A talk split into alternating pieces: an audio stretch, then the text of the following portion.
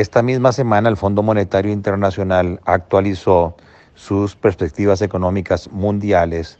hacia arriba prácticamente todas las regiones y todos los países, fundamentado en un mayor optimismo en cuanto a la reactivación económica debido a los planes de inyecciones de liquidez que se están dando masivos en países eh, como los Estados Unidos, en el Asia, en la misma eh, Europa y por el avance acelerado que se está teniendo en los procesos de vacunación.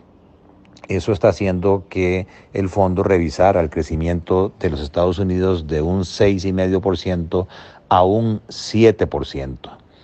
Y lo mismo para eh, otras economías eh, relevantes. Ante ese panorama, me parece a mí que sí Costa Rica, la eh, proyección que tenía para el 2021 era conservadora de un 2.9% de crecimiento y que el dinamismo que se ha venido mostrando en las zonas francas, sobre todo la recuperación del turismo, eh, del comercio, así como este dinamismo mundial que se está dando, pues hacen eh, posible que el país aumente su perspectiva de crecimiento para el 2021.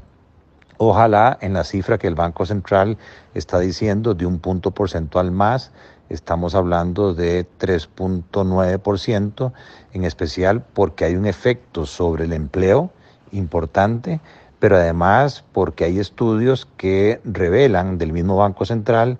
que por cada 1% de crecimiento del Producto Interno Bruto, la recaudación tributaria eh, sube aproximadamente 1.3 veces. O sea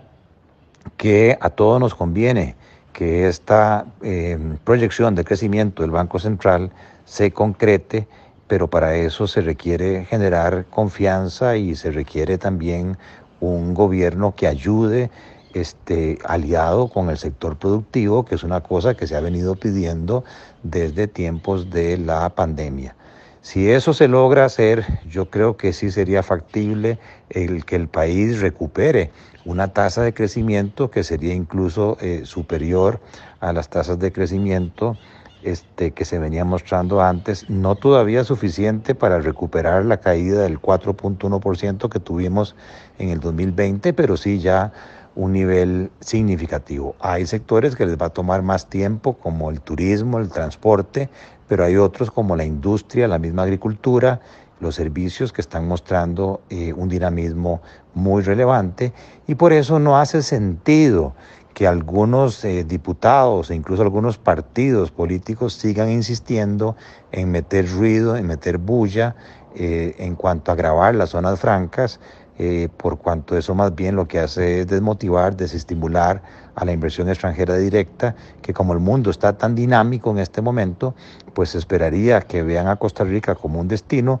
a pesar de que se está hablando de la tasa impositiva única global eso va a tomar su tiempo de implementación y Costa Rica sigue siendo un destino interesante en términos de la calidad del recurso humano, en términos de su condición de paz, en términos de su cercanía a los Estados Unidos y son elementos que tenemos que potenciar y acercarnos cada vez más a nuestro principal socio comercial que está en un boom económico nunca antes visto de un 7% de crecimiento.